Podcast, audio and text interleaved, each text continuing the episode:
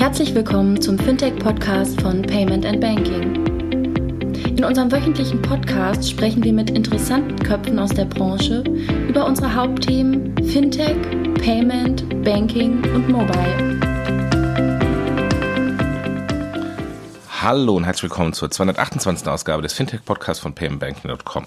Diese Woche haben wir Informationen bekommen, dass äh, bei der BaFin, beim Roundtable bei der BaFin, die äh, Bankenverbände als auch die Fintechs, insbesondere Kontoinformationsdienstleister, sich geeinigt haben auf ein gemeinsames äh, Wording äh, hinsichtlich der äh, zukünftigen Ausgestaltung der PSD2 bzw. Intention äh, der jeweiligen äh, Schnittstellen äh, der PSD2.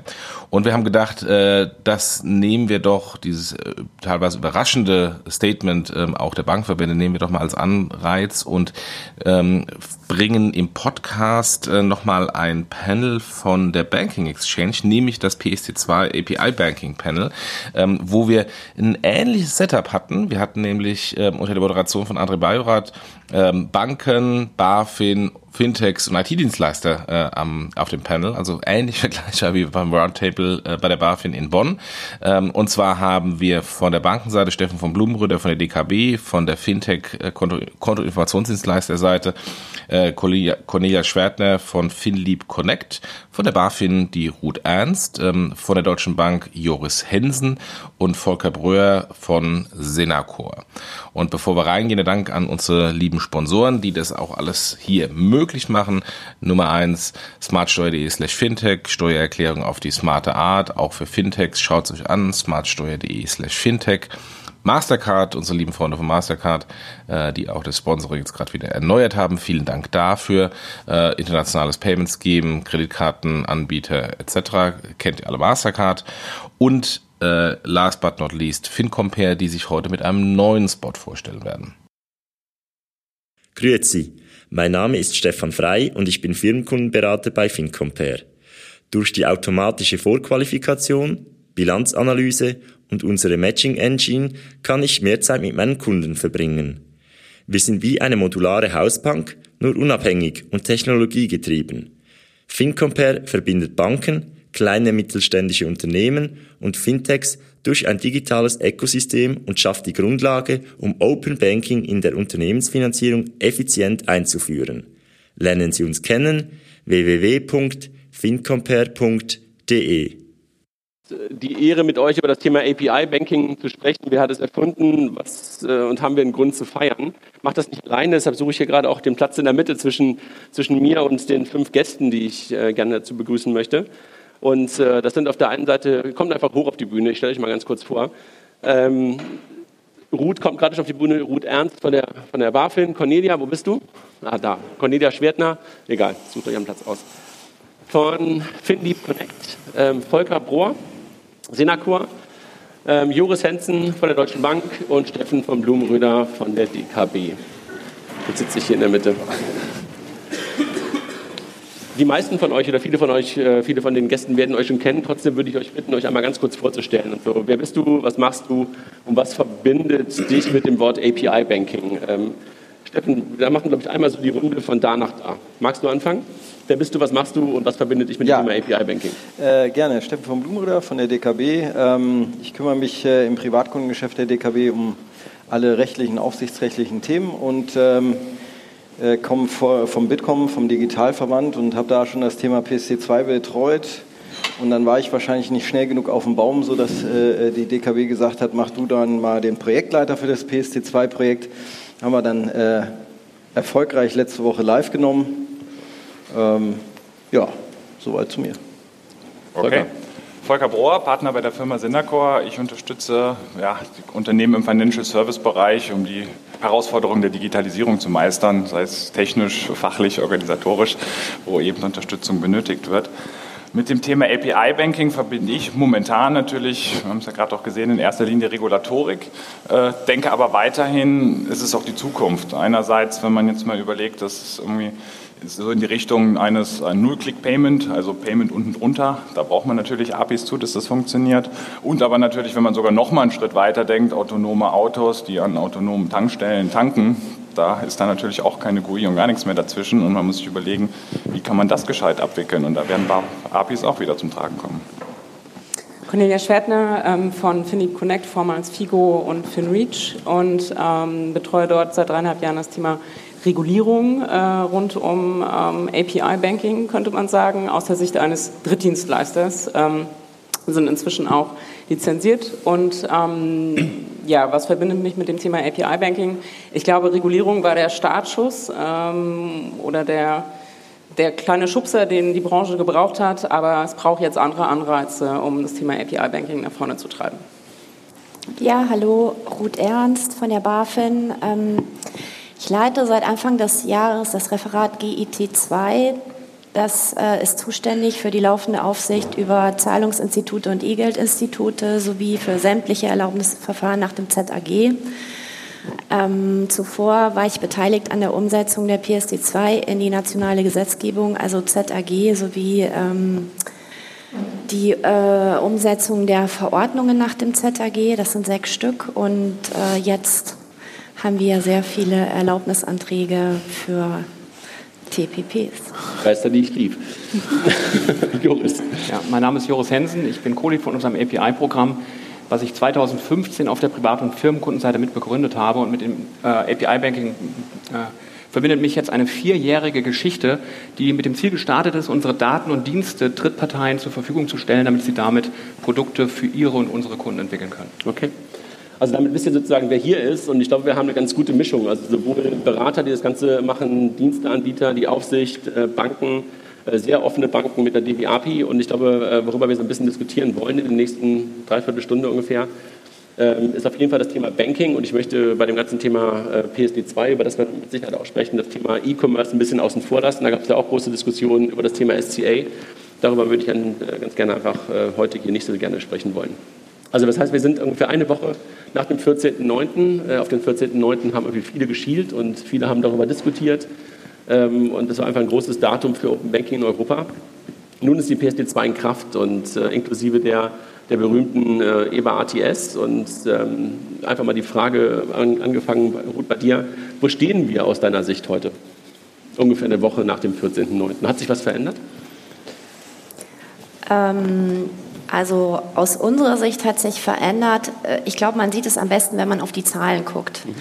Ähm, in unserem Referat sind jetzt 71 Institute unter laufender Aufsicht. 42 ähm, sind davon Altinstitute, das heißt, es sind Institute, die noch nach dem ZAG 2009 zugelassen wurden. 29 sind bereits nach dem neuen ZAG äh, zugelassen, das seit Januar 2018 gilt. Und davon sind 13 Kontoinformationsdienste und 10 sind Zahlungsauslösedienste. Dazu kommen noch zwei dazu, die ähm, sozusagen alt waren, aber Erweiterungsanträge gestellt haben. Das heißt, von den 29 neuen Instituten seit letztem Januar sind knapp 80 Prozent äh, neue Dienste, die in dem Bereich tätig sind. Und da kann man, glaube ich, schon sehen, ähm, dass der Markt enorm zugenommen hat. Und insofern hat sich schon was geändert. Okay.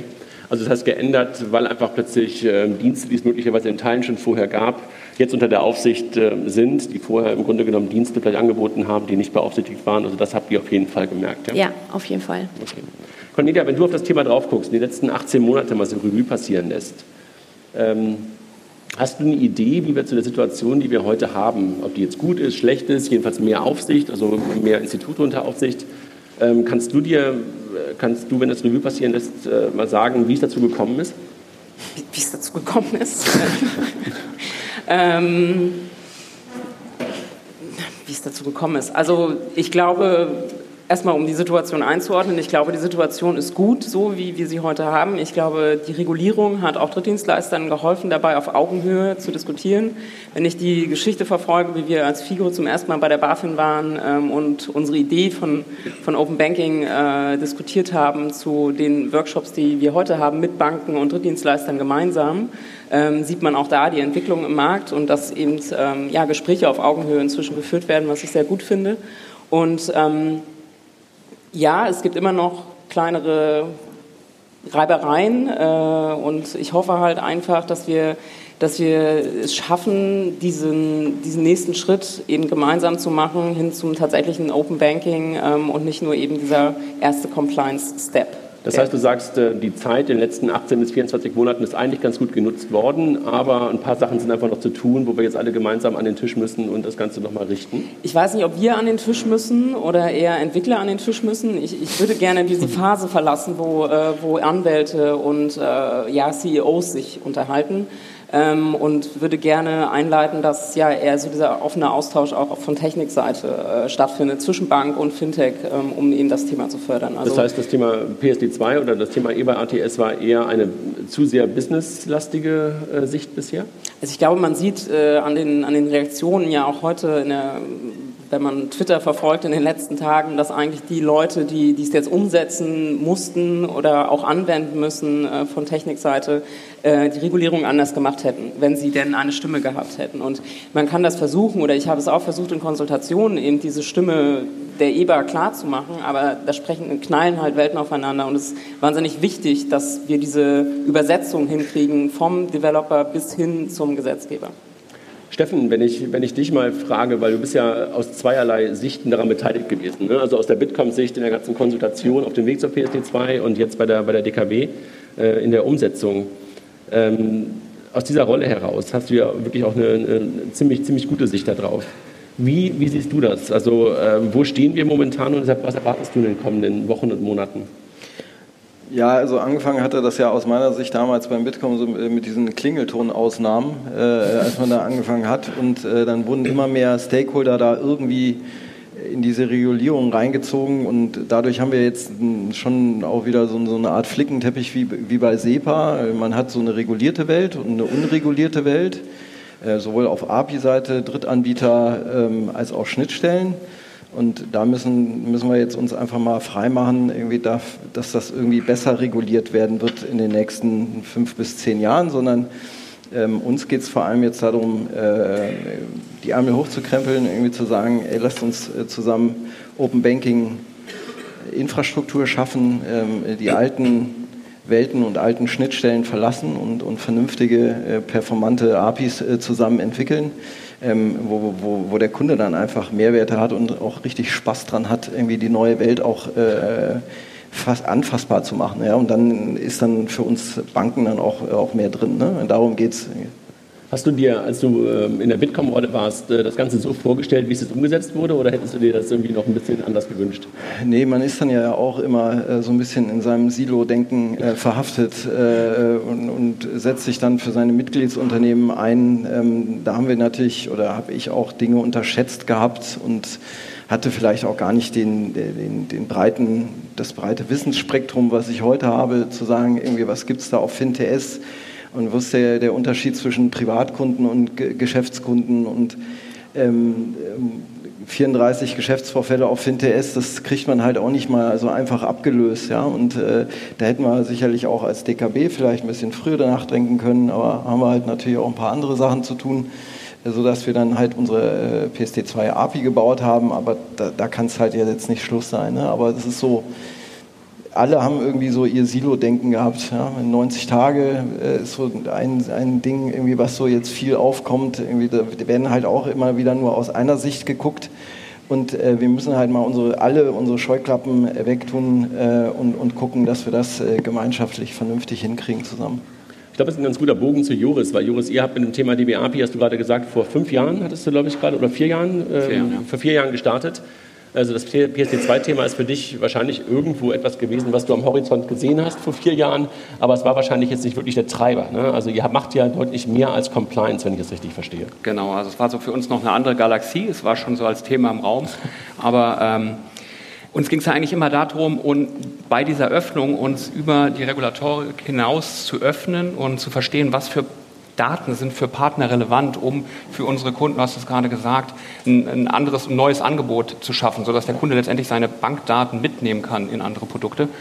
Ähm, aber trotzdem ist PSD2 für mich jetzt auch so ein Katalysator dieser, dieser ganzen Debatte, weil als wir damals mit 2015, dieses Wort Open Banking war ja noch gar nicht geprägt. Immer wenn wir darüber geredet haben, hatten unsere Datenschützer beispielsweise das Gefühl, wir schlagen vor, jeder kann ins Rechenzentrum reingehen und sich die Daten rausholen. Ja? Ähm, aber diese Debatte jetzt auch, ich glaube, die ist wichtig und ich glaube, die ist auch so ein entscheidender Schritt, wo sich dann auch andere Banken äh, Gedanken machen können, wie stellen sie sich auf. Ne? Volker, wenn du dir das anguckst, du als, als Berater und ihr beratet ja eine ganze Menge Banken auch auf der API-Isierung äh, ihrer Welt. Ähm, ist das Thema Deutsche Bank, äh, Open API, äh, die DB API, ist das äh, ein Beispiel für andere Banken? Diskutiert ihr das? Nehmt ihr das möglicherweise auch als, als Modell mit? Das ist auf jeden Fall ein Beispiel. Also die Deutsche Bank ist da schon in dem, gerade im Thema API und mit dem API-Portal und den Entwicklerdokumentationen, die man aufrufen kann, sehr, sehr weit. Also gewisserweise schon Vorreiter für das ganze Thema. Das sehen wir schon sehr stark. Also nehmen wir im Markt sehr stark wahr, aber empfehlen wir auch anderen tatsächlich. Wenn du, wenn du auf die Projekte guckst, die ihr momentan gemacht habt, ähm, was ist da gut gelaufen und was ist möglicherweise eher schief gelaufen momentan? Ja, gut gelaufen, aus, aus meiner Sicht zumindest, äh, muss man klar sagen, es wurde geliefert. Steffen dachte er auch gerade schon. Und das ganze Thema äh, PSD war ja weit mehr als die API. SCA war mit dabei, die Kundenschnittstelle war mit dabei. Das waren sieben- bis achtstellige Personentage, die da aufgewendet werden mussten. Und äh, das war, war Erfolg, war ein Erfolg tatsächlich. Plus, dass mit dem Thema und den Umsetzungen natürlich auch sehr viel ja, ich sag mal, nicht Aufräumarbeiten, Vorbereitungen für den, für den weiteren PSD2 oder weiteren Open Banking Einsatz gemacht wurden. Es wurden technische mhm. Schulden abgebaut, die man einfach benötigt, um die Systeme sauber als API darzustellen. Es wurden unsichere TAN-Verfahren wie ITAN etc. pp. abgeschaltet. Die Kundenzugänge von maschinellen Codes auf Username umgestellt, was so am Vogue ist am Markt. Also das war schon auch gut.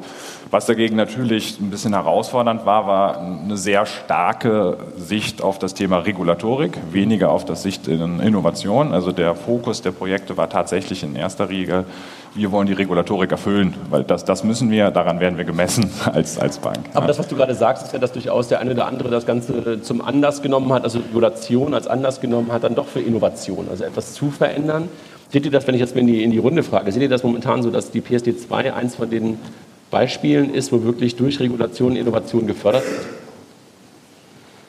Also ich glaube, dass diese Standardisierung hilfreich ist. Ja? Also wenn man jetzt Richtung äh, FinTS schaut, dann waren wir zum Beispiel ja, glaube ich, Vorreiter. Ne? Ja. Äh, aber auf der anderen Seite haben wir zum Beispiel oft auch Gespräche mit Partnern, die sagen, uns ist es auch ähm, wichtig, in andere Märkte wachsen zu können. Ja? Und für sowas ist natürlich ähm, so eine Standardisierung auch in Europa ein Wegbereiter. Mhm. Ja. Gut, wenn ihr, wenn ihr auf die, bei der BaFin darauf guckt, also du hast ja gesagt, jetzt sind es, glaube ich, 29 neue regulierte Institute. Ähm, war das Thema PSD2 auch eins, um zu sagen, wir wollen dieses Thema Banking auch innovieren? Also war das auch ein Treiber bei der, bei der Entstehung der PSD2 aus eurer Perspektive? Ähm, also die PSD2 ist ja auf europäischem Level äh, entstanden. Das, das wollte ich gerade noch mal sagen, weil wir die Regulatorik im deutschen Gesetz spiegelt eine voll harmonisierte Richtlinie. Also da muss man sich schon immer im Kopf behalten. Äh, der deutsche Gesetzgeber hat da relativ wenig Spielraum, wenn es äh, eine voll äh, harmonisierte europäische Richtlinie gibt. Mhm. Insoweit, ähm, ja, der Ansatz der PSD2 war natürlich Innovation und, und Öffnung. Und die BaFin ist ja noch mal einen Schritt weiter. Wir sind ja gar nicht Gesetzgeber, wir sind ja Verwaltung. Das heißt, wir versuchen das in unserer Verwaltungspraxis proportional darzustellen. Mhm. Je nach Tatbestand, nach Institutsgröße, nach Besonderheit. Ähm, und das entwickeln wir weiter. Aber das heißt, das Thema Innovation spielt durchaus auch eine Rolle dabei und nicht nur Regulation. Also das ganze Thema Innovation zu fördern war auch einer der Treiber dabei. Mm. Also wir treiben nicht wirklich was. Wir können, also wir sehen Modelle, auf die wir antworten ähm, und wir versuchen, sie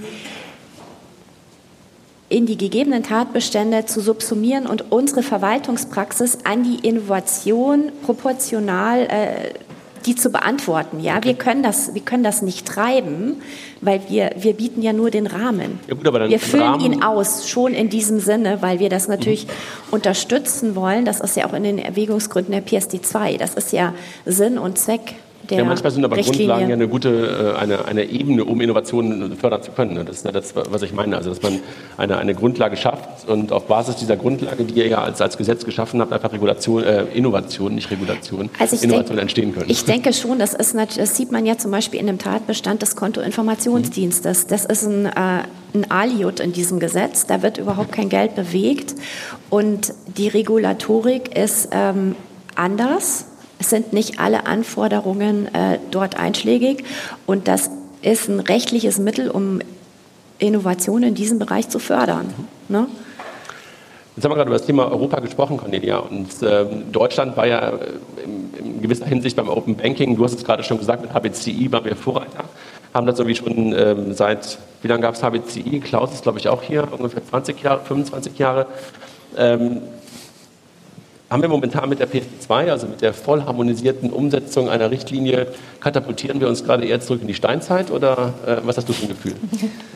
Ist total abhängig davon, ähm, auf welche Märkte wir schauen. Du hast den deutschen Markt angesprochen, da ist es tatsächlich so, dass wir jetzt erstmal ja, einen Rückschritt machen im Vergleich zu anderen europäischen Ländern ähm, ist das aber, denke ich, schon eine Sonderstellung, weil als die PSD2 kam, waren in einigen europäischen Ländern an sowas wie Drittdienstleister noch gar nicht gedacht worden. Es gab sie einfach nicht und die Banken konnten untereinander sich so ein wenig dem Thema Open Banking annähern. Und wir haben hier in Deutschland ähm, einfach einen geschaffenen Markt äh, gehabt, einen etablierten Markt für das Thema Open Banking, der jetzt durch 2FA, durch die neuen Schnittstellen ähm, erstmal leiden wird. Und ähm, ich weiß nicht, ich könnte auch einmal die Frage an Joris geben, wie lange der Prozess war, bis ihr eure Premium API quasi hattet. Aber meine Befürchtung ist, dass wir jetzt durch die PSD2 Schnittstellen erstmal einen Rückschritt machen, der so schnell auch nicht geschlossen wird, weil eben dort eine große Lücke ist zwischen, ähm, also auch zeitliche Lücke ist, bis ein volles Premium-Angebot äh, von Bankseite da sein wird, weil die meisten Banken jetzt erst anfangen,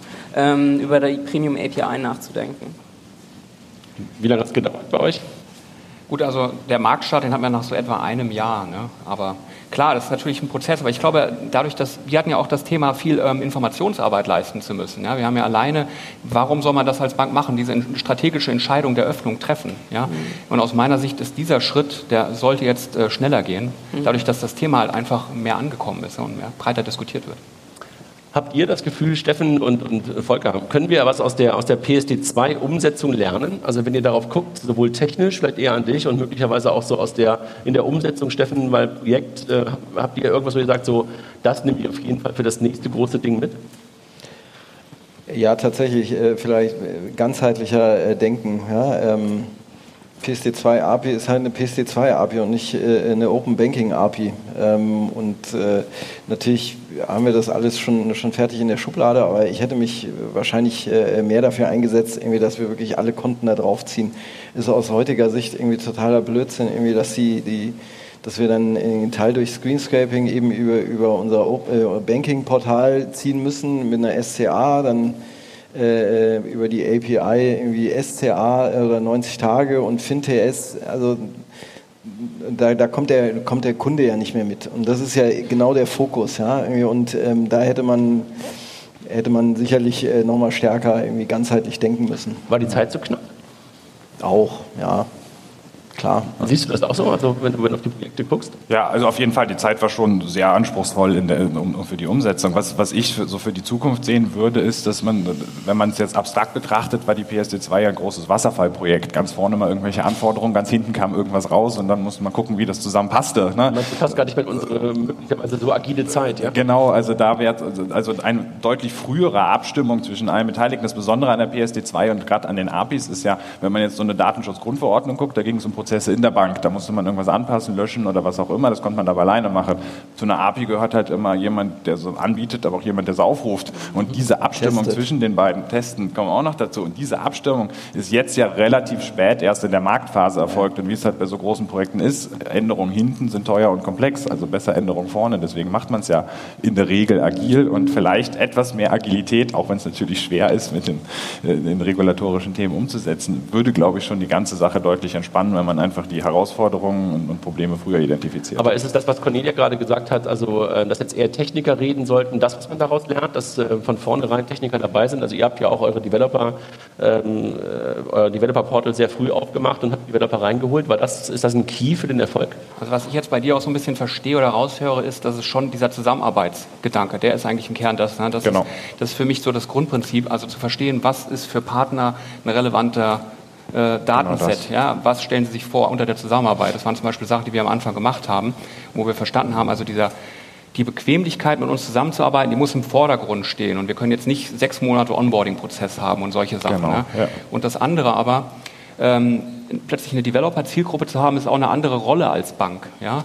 Also klar, das Developer-Portal, das hat auch immer noch so diesen Konflikt. Wir müssen sowohl die Entscheidungsträger abholen immer noch, ja, weil sie müssen verstehen, was für ein Geschäftsmodell steckt in so einer API, als auch die Developer. Ja. So, und das, glaube ich, ähm, wie du Cornelia auch schon sagtest, da können wir auch noch mehr machen. Ne? Ich glaube, es ist eine wichtige Zielgruppe auch, ja. so an dieser Schnittstelle, Businessmodell, Technik, die Diskussion zu führen. Genau. Und vielleicht auf der anderen Seite ergänzend auch noch in den Fachbereichen mehr Verständnis für API schaffen, was ja schon ein sehr technisches Konstrukt ist und, und wie funktioniert das überhaupt? Und ich sage mal, Produktmanagement Konto, Produktmanagement Payment, das kennt man, aber Produktmanagement API ist dann schon schwerer, das wenn man aber genau nicht nur nach innen, sondern auch nach extern. Genau, ja, genau. Okay. das ist aber dieser Veränderungsprozess, der stattfindet, weil plötzlich hast du neue Rollen ne? und so, so ein technologiegetriebenes Geschäftsmodell, wo du dann plötzlich einen API-Produktmanager brauchst. Ja? Genau das. Joris, willst du dich nicht selbstständig machen als Berater? das ist aber andere Diskussionen, können wir nachführen. Okay. Cornelia, wenn du, wenn du darauf guckst, und wir haben ja gerade schon über HBCI, Open Banking und sowas auch gesprochen und äh, über die Historie in Deutschland äh, und ob wir uns da zurückkatapultiert haben, aber äh, nochmal die andere Frage. Wir hatten ja in der Tat einen Vorsprung. Ne? Also wir hatten einen Vorsprung, auch was das Thema Use Cases anging. Also wir, wir kennen ganz, ganz viele Dinge, die schon im Markt waren haben wir uns da so ein bisschen die Butter vom Brot nehmen lassen und ähm, haben diesen Vorsprung nicht so richtig gut nutzen können? Leider. Oder, oder hat man uns nicht verstanden? Mm, ich glaube, vielleicht waren wir Deutschen zu leise in, in Brüssel. Ähm, also eigentlich waren wir ja mit die lautesten, die überhaupt die PC2 in Gang gesetzt haben. Aber ich glaube, ähm, es ist leider ähm, in den letzten drei Jahren versäumt worden, dass all das Wissen, was wir hier im Markt haben, eben auch in Brüssel und auch von der EBA verstanden wird. Und ähm, da waren wir leider nicht gut genug, ähm, was eben dazu geführt hat, dass ähm, auf europäischer Ebene eben ähm, ja, Richtlinien oder Vorgaben geschaffen wurden, ähm, die nicht wirklich endnutzerfokussiert sind. Und ähm, darunter werden unsere Use Cases jetzt leiden, eben weil diese Lücke entsteht und ähm, weil wir gezwungen sind, sozusagen erstmal auf ähm, schlechtere APIs zuzugreifen. Ähm, schlechter im Vergleich zu dem, was vorher da war, meinst du? Genau, schlechter im Vergleich zu dem, was vorher da war. Die anderen Märkte kennen das nicht. Die anderen Märkte fangen erst über die APIs an, sich diesen Produkten zu nähern und ähm, die haben keinen Vergleich. Und insofern ist es für die eben auch kein Rückschritt. Ähm, und insofern ähm, glaube ich schon, dass wir als auf, auf, deutsche Sicht uns haben die Butter vom Brot nehmen lassen. Ich glaube dennoch, dass wir auf europäischer Sicht ähm, betrachtet immer noch die Chance haben, besser zu sein als beispielsweise ähm, amerikanische Unternehmen, weil wir eben ähm, diese Erfahrungen der letzten Jahre gemacht haben. Und wenn wir es hinkriegen,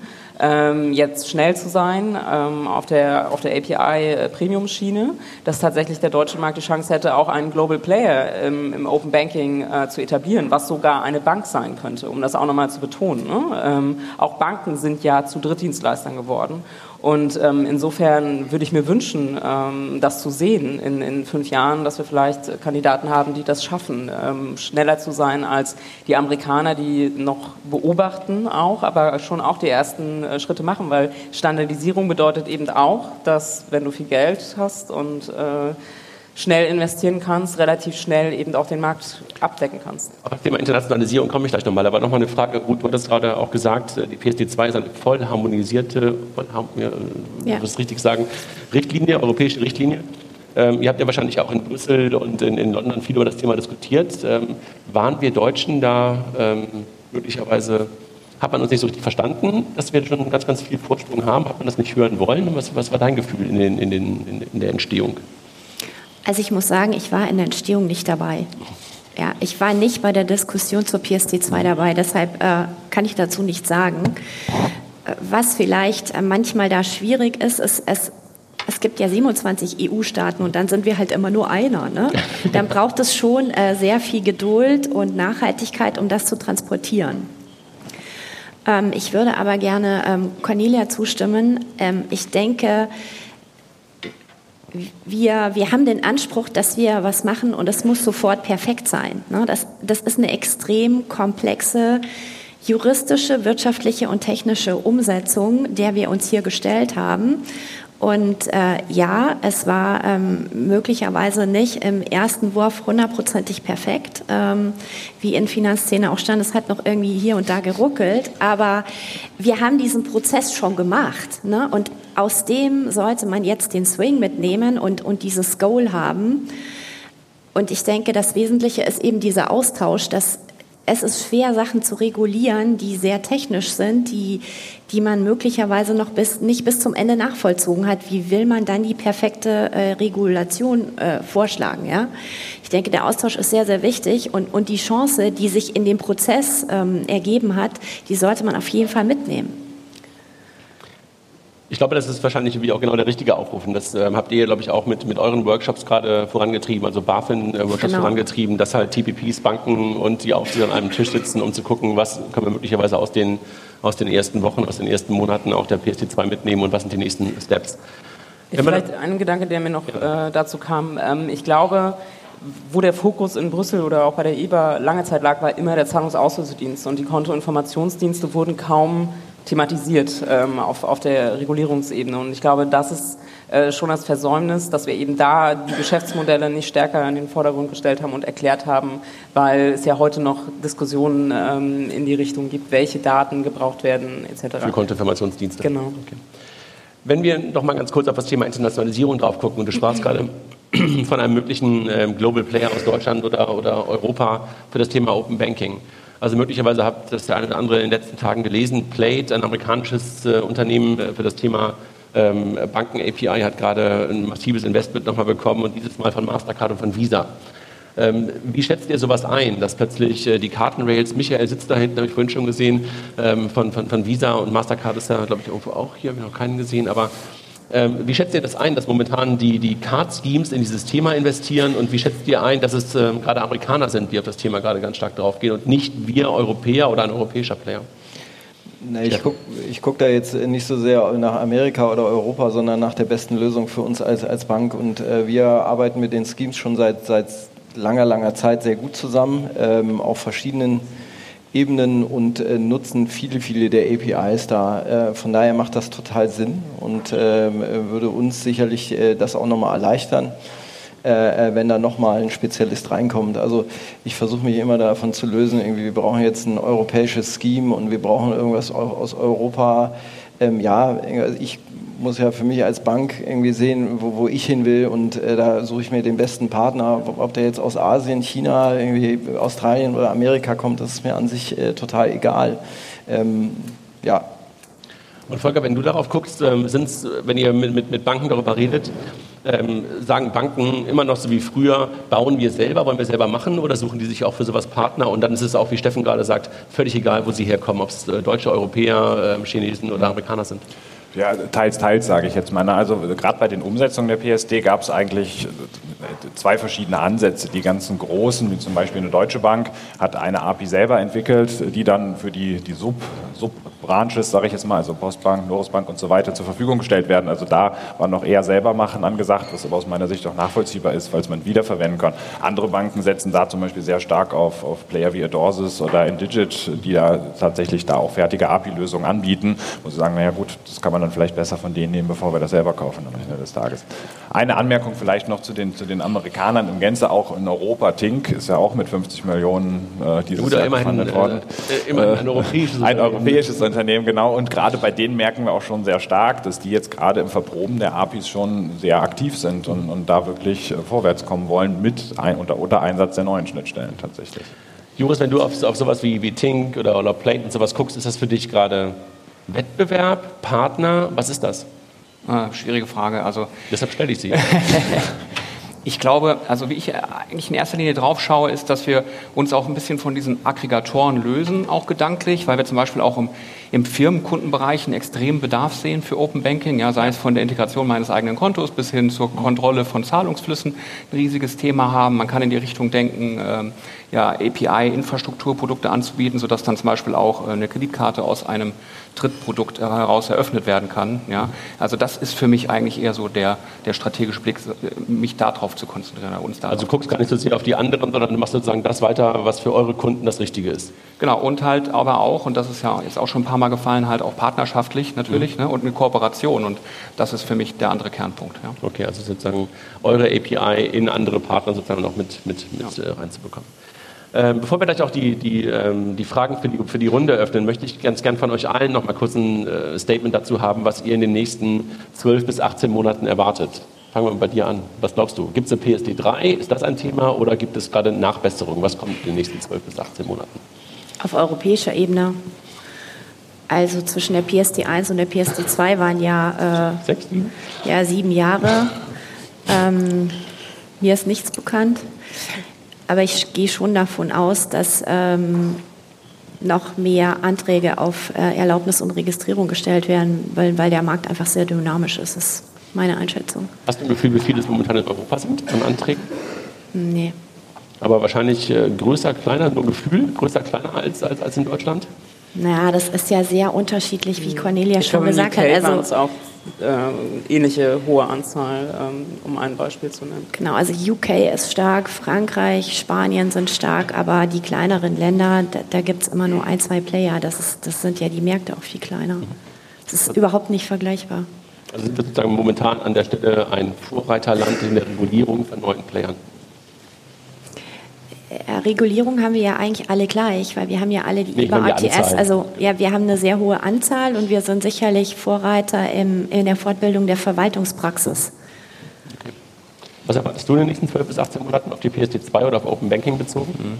Oder ja. vielleicht die Frage, ersetzt Open Banking endlich das Wort PSD2? Ja, aus meiner Sicht wäre das natürlich eine schöne Entwicklung, auch zu sehen, ähm, welche Institute stellen sich wie auf. Ja? Also welche anderen Banken ziehen nach oder gehen auch in die Open Banking Richtung? Wer denkt vielleicht eher spezieller oder nischigen Themen oder wer macht auch gar nichts? Und das andere, ähm, was ich glaube, ist, dass das Thema natürlich noch mehr so im Gedanken des Verbrauchers ankommen wird. Und da finde ich es natürlich schön zu sehen, mehr Kundenprodukte zu sehen, die dem Kunden so zeigen, das kannst du mit Bankdaten in anderen Lebenszusammenhängen machen. Und wenn dann auch so ein Entscheidungsmerkmal im Kopf vom Kunden entsteht, zu sagen, ja, dieses Institut ist offen, das ist das Institut meiner Wahl. Also momentan hat man das Gefühl, dass äh, wenn du irgendwelche Twitter oder sonstige Sachen äh, liest, dass die Menschen irgendwie das noch gar nicht verstanden haben, was PSD2 ist. Ne? Also das ist äh, ja. bei Aufklärung können wir, glaube ich, gerade alle noch eine ganze Menge leisten. Was erwartest du? Ähm, auf europäischer Ebene erwarte ich eher eine Diskussion über OpenX, was auch wichtig ist. Also, also was eher in Richtung PSD 3 oder was auch immer irgendwo geht. Statt PSD 3, ähm, also ich brauche keine PSD 3. ähm, ich würde mir wünschen, dass einfach die GDPR insofern angepasst wird, dass das Recht auf Datenportabilität erweitert wird, auf nicht nur ich verlasse meinen Provider, sondern ich möchte einfach meine Daten für einen Zweitprovider nutzen in irgendeinem Kontext. Und was äh, ja aktuell schon läuft, ist, äh, dass für verschiedene Industrien das Thema diskutiert wird, für Telcos etc. Aber ich würde gerne diesen Blick lösen von einzelnen Industrien, weil man dann die gleichen Diskussionen führt wie mit Banken und würde sagen, man sollte es insgesamt öffnen, man sollte alle Industrien verpflichten, ab einer bestimmten Größe sich ähm, dieses Recht auf Datenportabilität eben äh, dem Endnutzer bereitzustellen. Und dann kann man für einzelne Industrien bei besonderer Komplexität vielleicht noch Marktstandards oder ähnliches etablieren. Aber man sollte eher auf der Makroebene über das Thema Regulierung nachdenken. Wir halten. Und die, Entschuldigung, und die, ähm, ja, die Endnutzer einfach in den Blick nehmen auf einer Marktperspektive. Also einfach, um noch mehr Innovationen in den Markt reinzubekommen, noch mehr Daten zusammenführen zu können und zu sagen, es endet nicht bei Bankdaten oder bei Paymentdaten, sondern es, es geht ist auch unfair über, ein Stück weit. Ne? Ist, ich, ich kann Banken komplett nachfühlen, dass sie sagen, warum soll ich mich öffnen und Facebook muss es nicht. Gut, die Facebook-Diskussion machen wir jetzt nicht. Volker, äh, ist das, ist das Thema PSD2-Projekte für euch jetzt vorbei oder geht es gerade erst richtig los? Naja, es ist auf den letzten Zügen, sage ich jetzt so mal. Ne? Es ist ja schon jetzt aufgrund der Diskussion um die Schnittstelle und den, den Nachforderungen auch, die noch gebaut werden müssen, schon eine gewisse Verlängerung da gegenüber dem Stichtag jetzt. Ob es jetzt der 14.3., 30.6. nächsten Jahres oder was auch immer sein wird, wo die entsprechenden Änderungen doch umgesetzt werden. Dahingehend wird es schon weitergehen. Aber auch danach rechne ich ehrlicherweise schon, wenn es dann, also dann, dann, haben wir ja so eine Art Mindestset. Ne? Nur Zahlungsverkehrkonten, keine weiteren Produkte mit drin. Da wird es ja schon noch weitere Diskussionen geben. Wie gehen wir jetzt mit denen um, ob das jetzt eine PSD3 ist oder äh, bilateral in Anführungszeichen zwischen Banken und Fintechs oder hier abgestimmt wird. Das ist dann noch ein Punkt, aber das wird auf jeden Fall weitergehen. Da gehe ich fest von aus. Steffen, du bist ja auch der Support-Mitarbeiter Nummer eins bei der DKB. Ne? Also wenn man äh, wenn man Steffen auf Twitter verfolgt, das kann ich wirklich jedem nur empfehlen, äh, zu sehen, was Kundenservice bedeutet, äh, dann siehst du ja genau, was, äh, was eure Kunden äh, momentan sozusagen von, von dir, teilweise fast in Person und von euch erwarten. Was glaubst du, was, äh, was, was müsst ihr liefern? Was kommt in den nächsten zwölf Monaten, damit du die Leute glücklich machst, wie du es bei Apple Pay auch schon gemacht hast?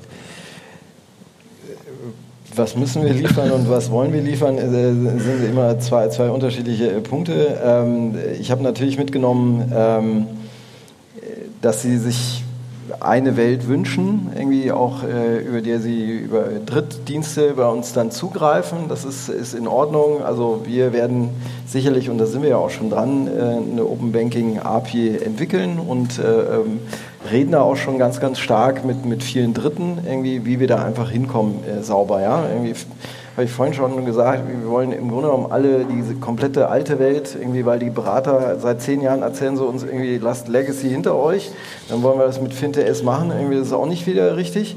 Ähm, aber klar, wir müssen die Geschäftsvorfälle abdecken, aber das wollen wir auch machen, weil wir, weil wir den Kunden auch verstanden haben, dann soll er über die Dritten gehen oder nicht. Wir wollen unsere eigenen Angebote machen. Unser Multibanking ist ja auch sehr erfolgreich gewesen, was wir selber gemacht haben.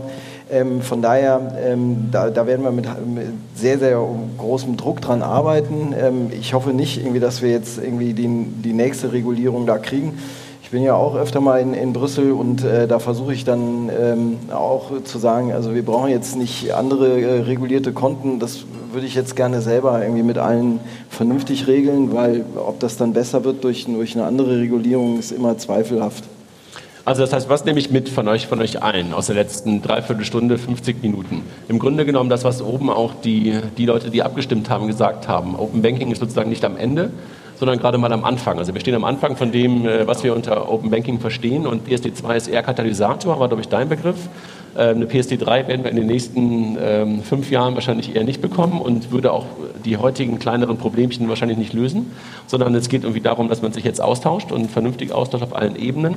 Du sagst ganz klar, es ist die Chance, ähm, dass dann auch europäische Player entstehen für das Thema Open Banking, äh, weil wir einfach guten Vorsprung haben ähm, und die ganze Sache eigentlich aus Use Cases heraus, aus guter Regulierung heraus und äh, aus guter Technologie heraus ähm, treiben können. Dafür müssen aber Developer an den Tisch äh, und nicht nur Business Casper. Wer, wer, wer ist hier Developer im Raum? Komm, Klaus, oh, Klaus. Ja. ein halber. Äh, da, ist, da ist einer, die beiden Klause haben sich gemeldet, sehr lustig. Das ist möglicherweise irgendwo ein Zusammenhang mit dem Namen und Entwickler. Also nur zwei. Okay, ja, das sieht man auch, ne? Äh, also wir sind hier auf einer sehr digitalen Konferenz, aber es sind kaum Developer da. Okay, also das heißt, äh, nächste Woche Prag, nächster Bankathon, da sind dann möglicherweise wieder mehr Developer, aber die wollen über das Thema gar nicht diskutieren, die wollen einfach nur Sachen bauen. Die wollen machen. Ähm, genau. Volker sagt, äh, das Thema ähm, Open Banking geht bei Banken weiter und Legacy-Systeme werden äh, in Teilen abgestellt und man nimmt das Ganze auch wieder als Katalysator, um auch Dinge auszutauschen. Das ist gut so. Steffen macht seine Kunden auf Twitter glücklich, indem man halt zukünftig weniger über PSD2 und auch wieder über mehr über Open Banking spricht. Ja. Und äh, das Thema Open Everything hast du ja auch schon mal äh, aus deiner alten Rolle mitgenommen. Das sind so Dinge, die ich gerade mitgenommen habe. Habt ihr noch etwas, was ihr in die Runde mitgeben, äh, mitgeben wollt? Weil ansonsten würde ich gerne auch ähm, das, das, fachkundige Publikum, was bisher eher sehr, schweigsam war, ähm, jetzt sind alle oh. auch nochmal auffordern, äh, möglicherweise Anmerkungen oder Fragen an euch stellen zu können. Hat jemand Fragen? Genau, das war übrigens ich mit der schönen Rückkopplung, damit alle wieder schön wach sind oder nochmal zusätzlich aufgeweckt sind. Nochmal eine Rückkopplung, okay. Gibt es Fragen aus dem Publikum? Kein Eisbrecher. Ähm, meine Frage wäre mal in die Richtung, was glaubt ihr denn alle, wie lange es braucht, bis aus dem PSD2-Case, der momentan eher als Kostenstelle betrachtet wird, bis da draußen Ertragsmodell wird? Seht ihr das? Glaubt ihr das in Banken? Also ab, ab wann wird es relevant, dass es auch auf der Ertragsseite sich positiv in der Bankbilanz zum Beispiel niederspiegelt oder wird das mehr von außen sein, die Erträge? Möglicherweise eine Frage, die an Joris ganz mhm. gut gehen kann. Ja, also ich glaube, das, das, Geschäftsmodell, was ich sehe, ist einmal, ähm, dass man zum Beispiel durch so eine Schnittstelle überhaupt erst eine Partnerschaft ähm, haben kann oder machen kann. Also wir haben ja zum Beispiel diese Partnerschaft mit dem Finanzguru oder mit Buhl, die wir haben, die wäre nicht möglich ohne die Schnittstelle. Und äh, dann entsteht zum Beispiel der Business Case durch die Beteiligung. Ja? Ähm, und das andere, würde ich sagen, entsteht halt einfach durch immer mehr Produkte, sodass man halt die Daten monetarisieren kann. Ja. Steffen, hast du eine Sicht darauf, auf das Thema Monetarisierung und ähm, Relevanz in der Bilanz?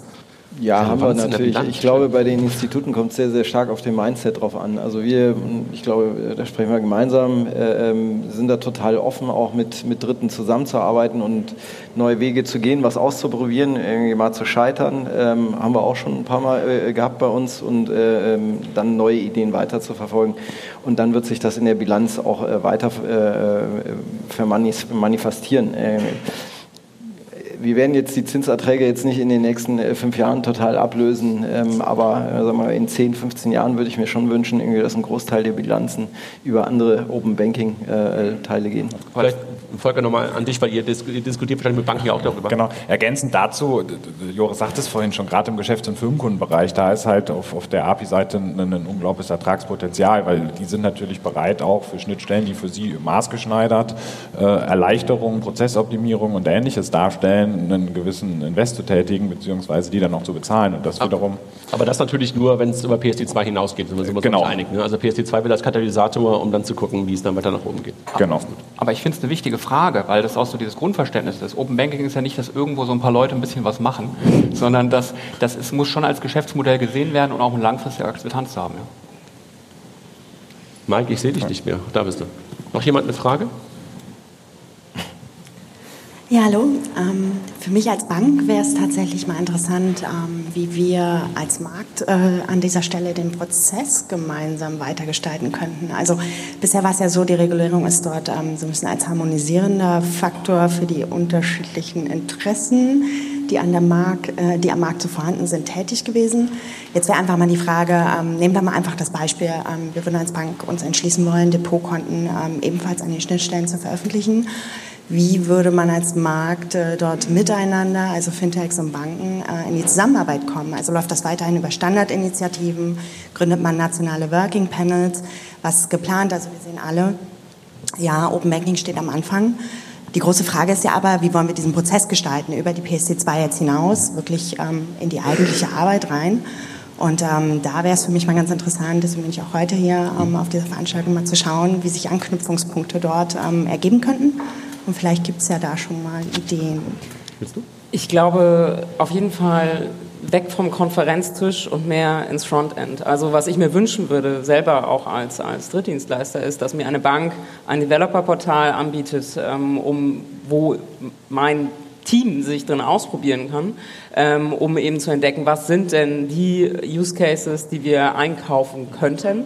Ähm, und dann äh, State of the Art oder super. 1 Plus wäre dann ein automatisiertes Onboarding äh, zur API inklusive Vertragsabschluss.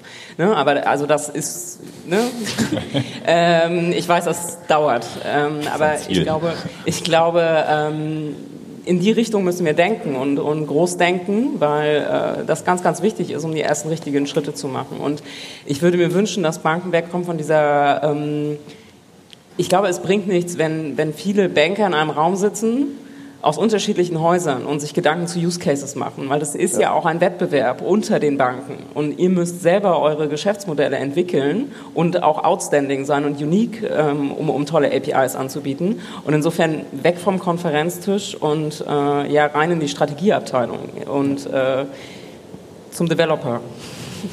Gebe ich, äh, gebe ich dir total recht. Ähm als Vertreter damals vom, vom Digitalverband äh, haben wir da schon, schon manche Bankeninitiative äh, etwas kritisch äh, beäugt, äh, die versucht hat, irgendwie für den deutschen Markt da irgendwas zu retten. Ähm, dementsprechend, äh, ich glaube, da sind wir Banken so ein bisschen auf uns alle äh, selber gestellt, irgendwie da nach außen zu gehen und Gas zu geben und mit, mit allen Drittparteien zu sprechen. Genau, vielleicht äh, das nochmal bekräftigen, das Sprechen, glaube ich, ist da extrem wichtig, weil ich sagte ja vorhin schon, die APIs sind, werden am Ende des Tages ja nicht für die Bank, sondern für den Kunden oder für den Drittdienstleister gemacht. Also sollte man auch sehr intensiv mit denen sprechen, was die denn eigentlich brauchen. Weil am Ende des Tages kann man natürlich äh, viel überlegen, was jemand brauchen könnte, aber das wird dann nie so gut sein, wie wenn man den fragt, der es braucht. Also die Antwort auf das Thema Prozess, äh, wie ich jetzt gerade so, wie ich jetzt gerade so höre, ist sprechen und äh, wahrscheinlich in, in, bilateralen Partnerschaften das Ganze machen und sich nicht in irgendwelchen neuen Arbeitskreisen genau. zusammentun. Das ist äh, so, wie, wie, ich euch gerade verstanden habe. Hilft dir das ein bisschen? Bei der, bei der, noch nicht so richtig. Ich glaube, Mikro nochmal zurückhaben. Also das finde ich an dieser Stelle wieder schwierig aus Sicht der Drittdienste sozusagen, weil es bringt ja nichts, wenn jede Bank ihren eigenen Standard veröffentlicht. Also da sind wir wieder bei dem Thema, wie kann das Ganze dann sozusagen für den Markt auch adaptierbar sein? Und da bedarf es halt auch gewisser Abstimmungsstandard. Und da bleibt es dann halt nicht aus, dass die Branche sich untereinander, sowohl die Banken untereinander als, als, als auch die Drittdienste und die Banken dort ähm, ja, in gewissen Working Panels zusammenfinden müssen sozusagen. Die Ideen natürlich, klar, die müssen aus jedem, äh, von jedem Marktteilnehmer, Wettbewerbs, Wettbewerbsteilnehmer selbst kommen. Aber wie man das Ganze am Markt ausrollen kann und wirklich nutzerfreundlich sozusagen anbieten kann, das ist schon ein gemeinsamer Abstimmungs- und Findungsprozess. Und ähm, ich finde schon, dass wir uns da Gedanken machen müssen, wie wir das künftig miteinander gestalten sollen und wollen. Mhm. Also soweit ich weiß, hat der Berlin Group Standard, ich stecke jetzt nicht tief in der Spezifikation, aber es gibt zumindest Raum auch für Premium-Dienste im Berlin Group Standard. Und ich glaube, das ist dann halt einfach was, was ähm, weiter gefördert werden kann, dass dieser Standard erweitert wird, statt jetzt einen weiteren Premium-Standard zu schaffen oder ähnliches. Wobei ich deinen Punkt, Cornelia, auch so verstanden habe, dass es halt auch ein bisschen ums Ausprobieren geht. Nicht? Also so ein bisschen weg Klar. von äh, dem Standardisierungsgesprächen auch ja. parallel vielleicht Dinge ausprobieren, die funktionieren und Produkte rauszubringen. Ja, ja nicht nur eine Spezifikation schreiben, auch eine API bauen. Weil man ja manchmal auch gar nicht weiß, was funktioniert. Ja? Genau. Und den Trade-off natürlich zwischen, alle müssen diese eine Lösung erstmal finden, unterschreiben, ne, für der ewige Monat im Lande, versus man macht mal schnelle Versuche und es setzt sich das Bessere durch sozusagen. Also das kann ich glaube ich auch nur ähm, äh, unterstreichen. Ich glaube, du musst äh, nicht über alle Banken hinweg eine API standardisiert rausbringen, weil du hast so viele Gemeinsamkeiten, die eine API heute haben kann, dass es für einen Developer kein großes Problem ist, äh, dass möglicherweise genau. fünf Banken drei verschiedene APIs anbieten, weil einfach so viele Gemeinsamkeiten trotzdem mit RESTful und sonstigen Dingen da drin sind. Das macht einem Developer nicht das Problem. Also da denken wir, glaube ich, teilweise aus der Business-Seite ein bisschen zu ähm, eindimensional.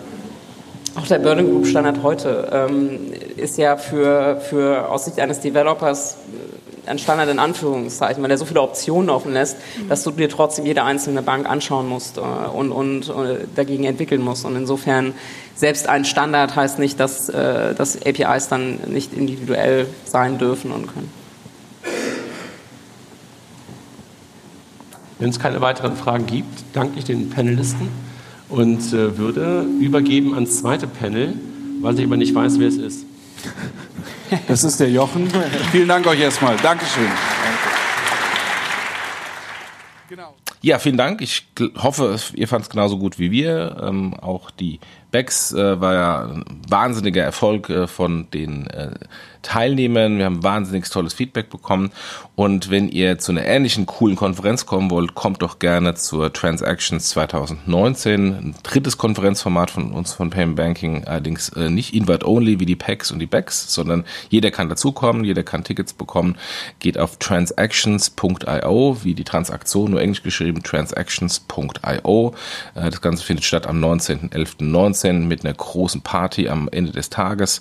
Ähm, Tickets sind verfügbar am äh, 19.11.19 19, 19, unter transactions.io. Und bevor wir jetzt Schluss machen, der Dank nochmal an unsere lieben Sponsoren Mastercard, smartsteuer.de slash fintech und FinCompare. Macht's gut. Tschüss.